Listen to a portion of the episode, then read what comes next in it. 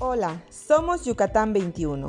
Si tú como nosotros eres amante de viajar y conocer sitios sorprendentes, este podcast te permitirá experimentar una nueva forma de viaje más allá del desplazamiento físico.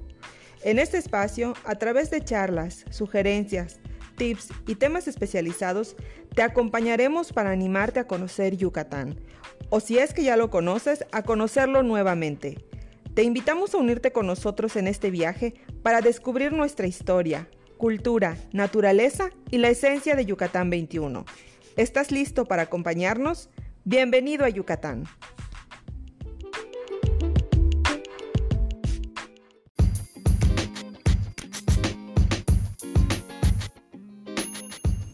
Hola y bienvenidos nuevamente a un episodio más en nuestro podcast de Yucatán 21.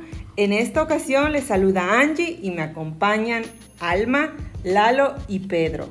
En esta ocasión les vamos a platicar de un tema igual muy interesante que teníamos ya pendiente en nuestra lista de temas para compartir en el podcast y se trata de los pueblos mágicos. Vamos a hablarles un poco de qué es un pueblo mágico, cuáles son sus objetivos y sobre todo cuáles son los que pueden encontrar en Yucatán.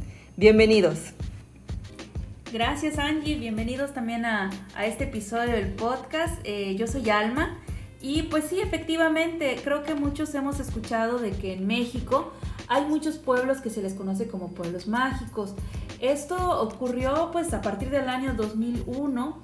El entonces presidente del país eh, designó nombrar a algunos poblados que cumplieran con ciertas características en particular para que tuvieran este título. Entonces, a lo largo y ancho de México, en todos los estados de la República, hay al menos un poblado que tiene este, este título con el cual se le conoce. Eh, pues es un objetivo, sí, para fomentar el turismo, para dar a conocer eh, algunas ciudades o, o, poblados que por el número de habitantes ya llegan a ser ciudades, que se han encargado de proteger y guardar la riqueza histórica, cultural, gastronómica, de, pues, también de, de, los espacios naturales que tiene el, el, estado o el poblado. Y por eso eh, pues tenemos en México pues, muchos de estos pueblitos. Es desde el 2001, ya llevamos casi ya 20 años de eh, tener eh, pues este tipo de reconocimientos. Entonces esto es un, es un trabajo importante que pues pone en visibilidad a distintos pueblos que pues se dedican efectivamente a, a, trabajar a favor del turismo y de dar a conocer la riqueza histórica, cultural de la región. Así es, así es, ¿qué tal? Yo soy Lalo. Eh, bueno, pues como, como, como, bien dices, el objetivo precisamente es el de revalorizar y de darle, darle visibilidad a los pueblos de México, fomentar sobre todo el turismo eh, nacional, a procurar que siempre la gente trate de viajar y de, de, regresar a sus orígenes y a conocer su historia, su cultura, bueno, para los mexicanos particularmente, ¿no? Y pues precisamente eso, crear una sinergia con la gente que habita esos pueblos mágicos y darle fomento no solo al turismo y a la, y a la cuestión histórica y cultural, sino también a crear nuevos atractivos, a que la gente eh, pues procure dar a conocer eh, su, su, su, pueblo ahora sí, a que, a que lo cuide también, a que sea, a que sea un crecimiento pues digamos común, ¿no? O sea, que, que se forme un, precisamente esta sinergia entre, entre pobladores y turistas. Eso es, eso es lo bonito de los pueblos mágicos, que pues parte de, de todo el trabajo que, que, se hace por difusión, pues también viene por parte de los pobladores. Eh, este distintivo también tiene como el objetivo de pues promocionar las fiestas tradicionales del poblado, su gastronomía, el trabajo artesanal que producen los pobladores de esa región, eh, con el fin de pues hacer una revalorización y consolidar eh, pues todo lo que el pueblo puede ofrecer, todo lo que caracteriza a ese poblado. Entonces, pues sí es importante porque, como dices Lalo, eh, no es únicamente un título de gobierno que se da a un municipio o a un claro. pueblo determinado, sino que también corresponsabiliza a los pobladores de, de mantener este, este título, este nombramiento. Sí, como dicen los cómics, un gran poder conlleva una gran responsabilidad, entonces implica siempre tener mucho cuidado, ser, ser muy muy responsables, muy cuidadosos de, de, lo que se tiene, muy conscientes de lo que, de lo que tienen los pobladores y pues, pues obviamente que, lo, que valoren también la gente que, que los visita, ¿no? Hola, soy Pedro. Eh, sí, estoy muy de acuerdo con Alma, Angie y Lalo en ese sentido de la revalorización de los pueblos mágicos.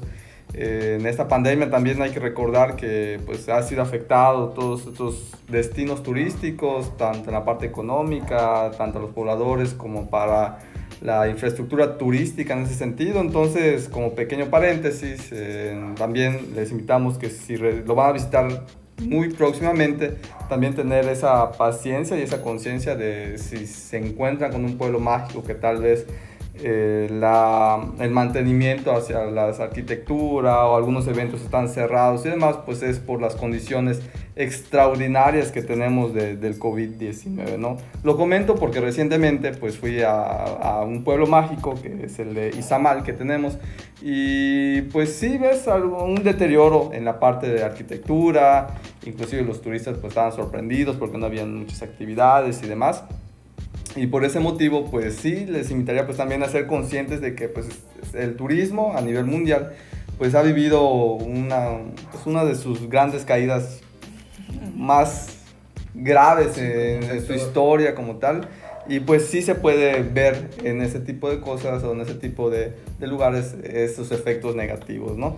Sin embargo, a pesar de eso, como bien dice Lalo Almayangi, son lugares que son mágicos realmente, son lugares donde sí existe, más allá de, de la parte arquitectónica, tienen una historia y tienen una historia, pero también esta historia lo hace su gente, ¿no? En un lugar muy, los lugares muy particulares que tenemos aquí en Yucatán, como es el pueblo mágico de Izamal, que fue el primero en ser nombrado aquí en el estado, después vino el de Valladolid en el 2012, Izamal fue en el 2002, Valladolid 2012, y recientemente el de Maní y lo que es Cisal en el 2020 son pueblos o ciudades ya en el cual su pasado está muy ligado hacia lo que es nuestra historia maya, pero también a esta historia colonial que tampoco podemos decir que no existió, ¿no?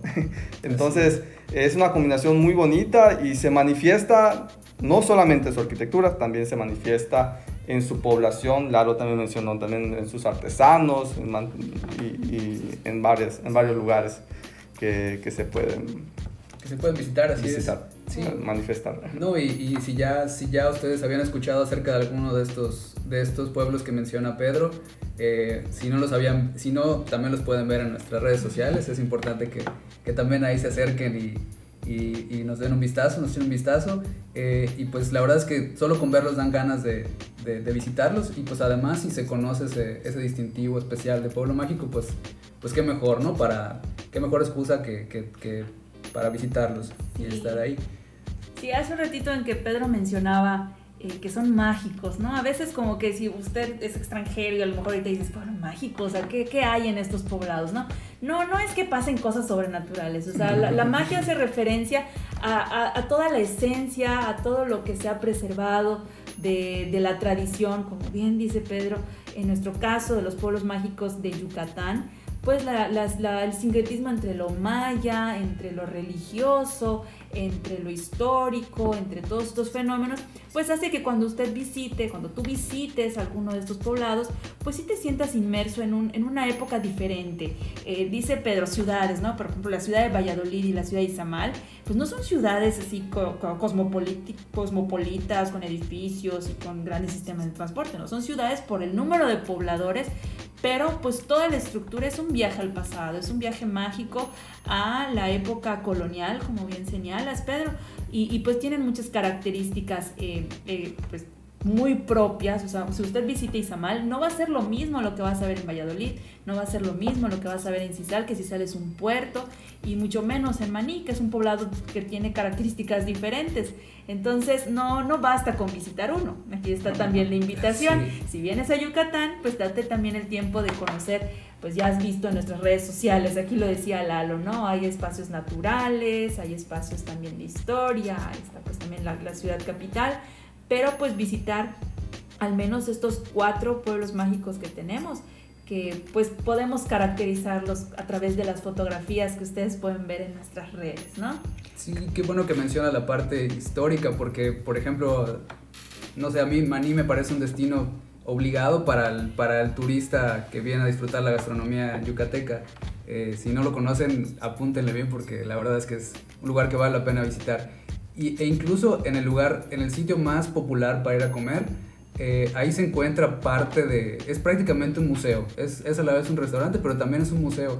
Entonces uno se puede dar cuenta de cómo la historia ha pues realmente formado toda la idiosincrasia del lugar, cómo ha, cómo ha este, el, el, choque cultural en este caso entre, entre la parte maya y la parte eh, de, la, de, la, conquista, ¿no? Los españoles ha, ha pues ha, ha, creado toda esta, toda esta cultura y, y se, ha, se ha creado toda esta esta, mezcla, interesante. Y precisamente de, de, esta mezcla que lo quería yo eh, a comentar ahora, ¿no? En Yucatán, ya mencionamos, tenemos cuatro pueblos mágicos y hay una mezcla muy interesante entre ellos, porque por ejemplo Izamal y Valladolid puede destacar lo que es la parte cultural, la parte colonial, que independientemente que tengan características distintas, pues destacan por ello, ¿no? Maní, como bien menciona Lalo, sí también puede entrar en esa categoría, si lo queremos llamar así, de la parte colonial, pero destaca igual por la gastronomía, precisamente por eso, ¿no? Y Sal es un puerto, como bien mencionaba Alma hace un momentito, ¿no?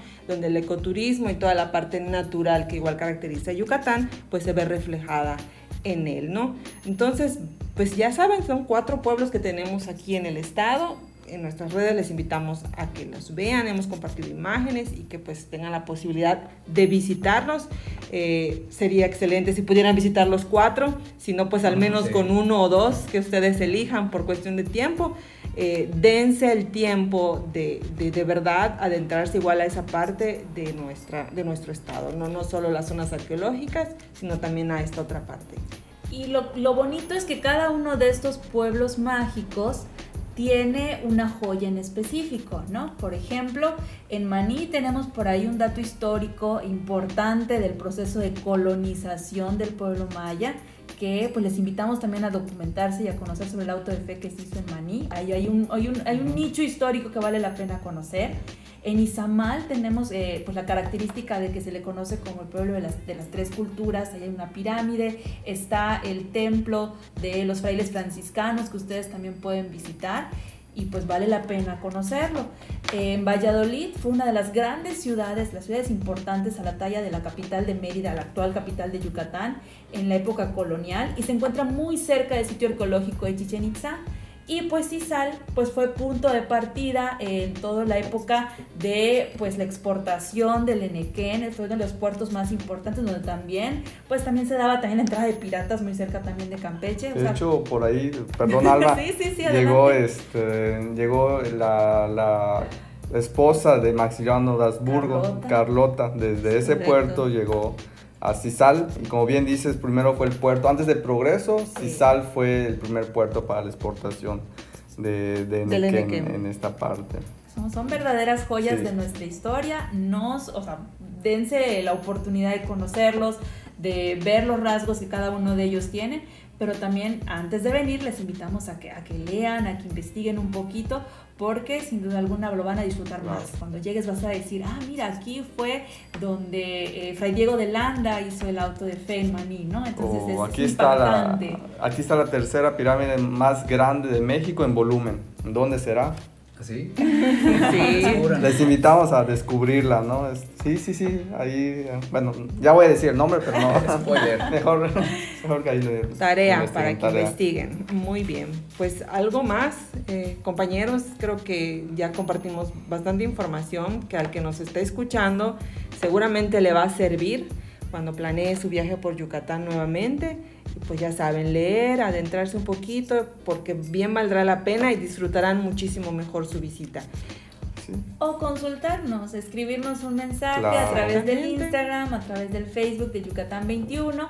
Eh, si te quedaste con alguna inquietud en particular, eh, repetimos, ¿no? En Yucatán tenemos Izamal, Valladolid, Maní y Cisal. Claro que sí, no nos olviden, como bien dice Alma, comentarnos, preguntarnos y sobre todo en esta época de pandemia que hay particularidades, pues ahí estamos para también informarles de esas particularidades que existen. Muy bien, pues muchísimas gracias, creo que es todo por este episodio. Agradecemos mucho que nos hayan escuchado. Muchas gracias Alma, muchas gracias Lalo, Pedro y pues nos estamos escuchando para la próxima. Un gusto. Adiós. Adiós. Hasta luego.